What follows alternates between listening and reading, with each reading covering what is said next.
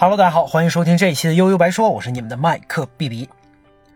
时间真快啊，这国庆七天长假这么就结束了，不知道大家过得怎么样？我是以看牙为假期开始，以看牙为假期的结束啊，这确实很痛苦啊，这个一定要保护好咱们的牙齿。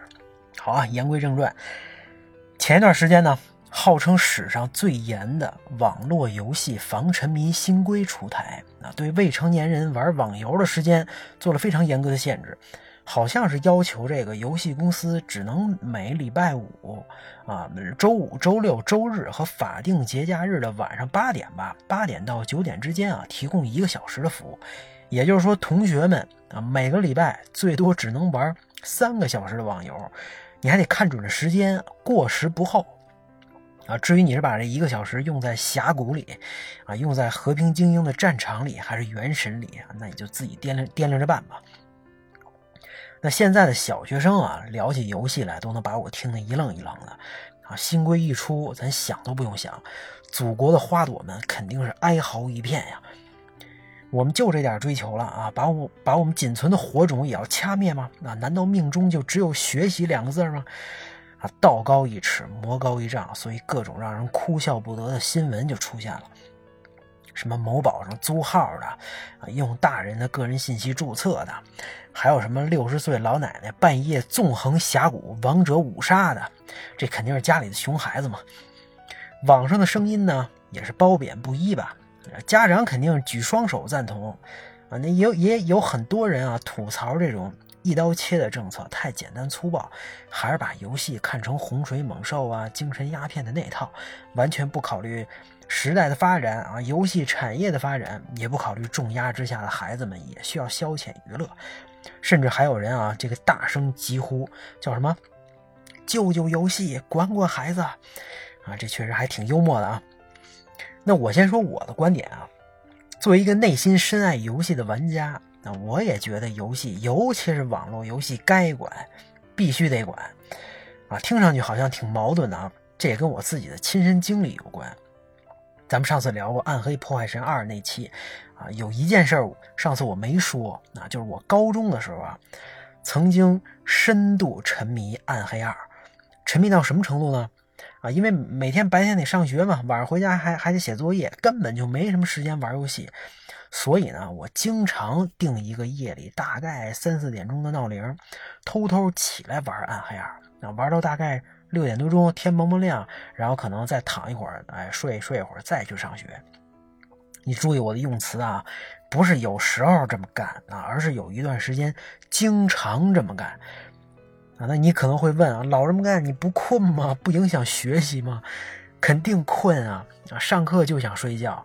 直接导致学习成绩直线下降，对学习这件事本身的厌恶直线上升啊！这觉得学习耽误我玩游戏了，而且正十几岁长身体呢，那肯定对身高发育什么的都有很大影响啊！所以你看，熬夜玩游戏还是后半夜，绝对是百害而无一利啊！现在想想回忆起来，其实真挺离谱的。现在今天真的干不出这种事儿来啊！你看这大夜里，一听见闹铃，你这闹铃声音还不敢弄太大，对不对？鬼鬼祟祟的穿上衣服啊，跑到电脑旁边开机进入游戏，还不能开台灯啊，这就得黑着啊！一片漆黑的房间，只有电脑屏幕发出的光，哇，这太有画面感了啊！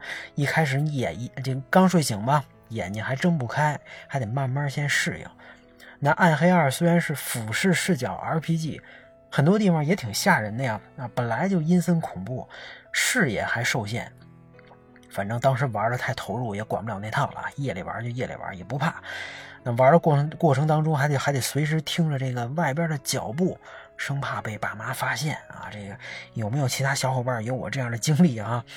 你你玩的是爽了，该起床上学的时候，浑身是真难受。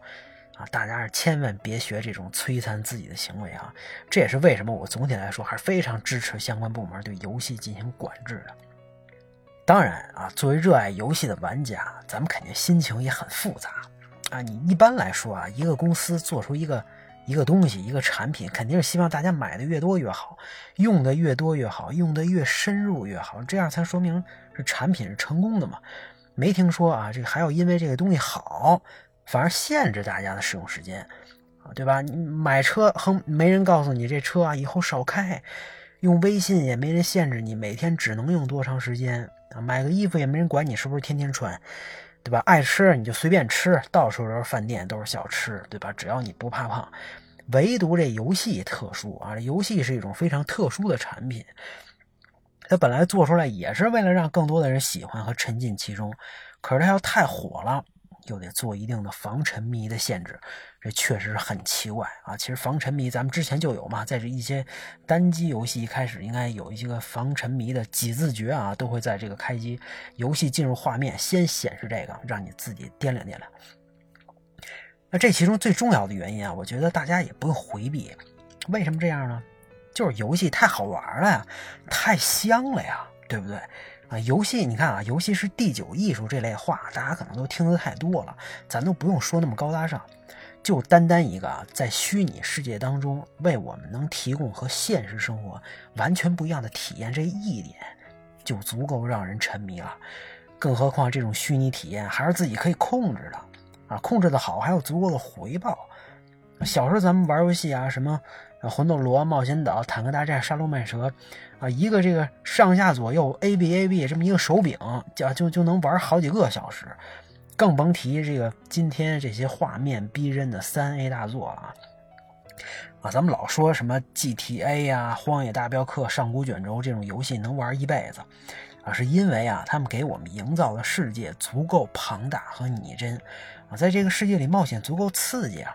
啊，你可以在虚拟的世界里体会完全不一样的世界，啊，可以成为你想成为的那个人，去你想去的地方。啊，这是为什么很多玩家深爱着游戏里的那片土地，对不对？玩多长时间都不烦，甚至啊，有的这个这个沉浸其中太太投入的啊，都不想回到这个残酷又无聊的真实世界了。那刚才说的更多的是单机游戏，网游也一样啊。啊，虽然我自己不玩啊，但是对网游玩家的那种心态还是挺理解的。啊，自己花了这么那么多钱、那么多时间、那么多精力，投入那么多情感，啊，在线上可能还认识那么多志同道合的伙伴朋友，玩的好的还有好多线下见面面基的，你怎么可能说不玩就不玩了？都等着呢，是不是？现在手机游戏更方便了，随时随地就能来上一局，几乎是零门槛，你都不用研究那些电脑啊、什么配置、主机呀，对吧？你一不小心，好几个小时就搭进去了。为了体验这个，我一七年上半年，我记得专门玩这个王者荣耀啊，就是看它到底是哪儿那么吸引人，结果也小小的沉浸了一把啊。可是你不得不承认的现实是。什么呢？就是你玩的时候有多高兴，不能玩的那一刻就有多失落，啊，有没有这种感觉啊？在你放下手柄、放下键盘、放下手机的那一刻，游戏独有的与现实隔绝的这种保护罩就破碎了啊，这种保护就没了。AT field 是不是？生活当中我们面对的一切又重新扑面而来，那还有可能更猛烈。啊，对吧？上学你考多少分能上什么学校？啊，能找到什么样的工作？挣多少钱？每天都是工作啊！能不能升职？怎么转型？孩子的教育和未来怎么办？老人身体不好要照顾啊！对，没房子得买房，没车得买车，等等等等等等啊！你当这一切啊都压在你身上的时候，啊，你说你还能想到玩游戏这件事儿吗？啊，就算咱们依然初心不改啊，也很难有大段大段的时间真的安下心来玩游戏。甚至有了时间，你你都不一定玩得下去啊，拿着鼠标都不知道该干什么，就已经没那个心了啊。除非啊，现在自媒体大家都知道这么发达，除非你要立志成为一个游戏圈的 UP 主啊，那对吧？你那游戏玩游戏可能就是你的工作。啊，这么看我可能还算是小有点小小的幸运啊！通关一款游戏基本要以年为单位啊，这至少说明我还是能挤出时间的啊，知足得知足。那对网络游戏的这种管控呢，当然是希望同学们能把精力啊放在学习和其他更有意义的事情上啊。年纪轻轻，咱也不能玩物丧志嘛。那初衷是好的，也希望在学习之余啊。这其他丰富多彩的娱乐活动和体验也能跟上，别什么都没有，别到时候游戏是不玩了，改刷抖音了，那这这这这你不是这更空虚、更浪费时间吗？还不如从游戏里啊找点养分呢。其实啊，这政策一收紧，对家长也是一种挑战。有的家长连自己还没整明白呢，根本不懂什么是教育下一代，就会整天瞎嚷嚷，对吧？你这骂孩子，啊这啊原来还能骂这是游戏毁了孩子，这下甩不了锅了啊！当潮水退去，才知道是谁在裸泳啊！当游戏被禁，才知道谁会教育啊！不只是考验学生啊，这种新新这种新的政策，考验家长的时候也到了。那最后呢，也有很多玩家担心啊，这同学们玩不了网游，是不是会大规模的迁移到其他成人叔叔阿姨们才会使用的一些奇怪的平台呀？啊，啊这点确实啊，我觉得这个怎么说呢？成人和小朋友还是不一样的啊，不能一概而论。成人要有成人的世界，神圣不可侵犯啊，所以小朋友们还是要好自为之，量力而行，保护好我方友军呐。关于游戏，关于网游的新政，咱们今天就聊到这儿吧，大家拜拜。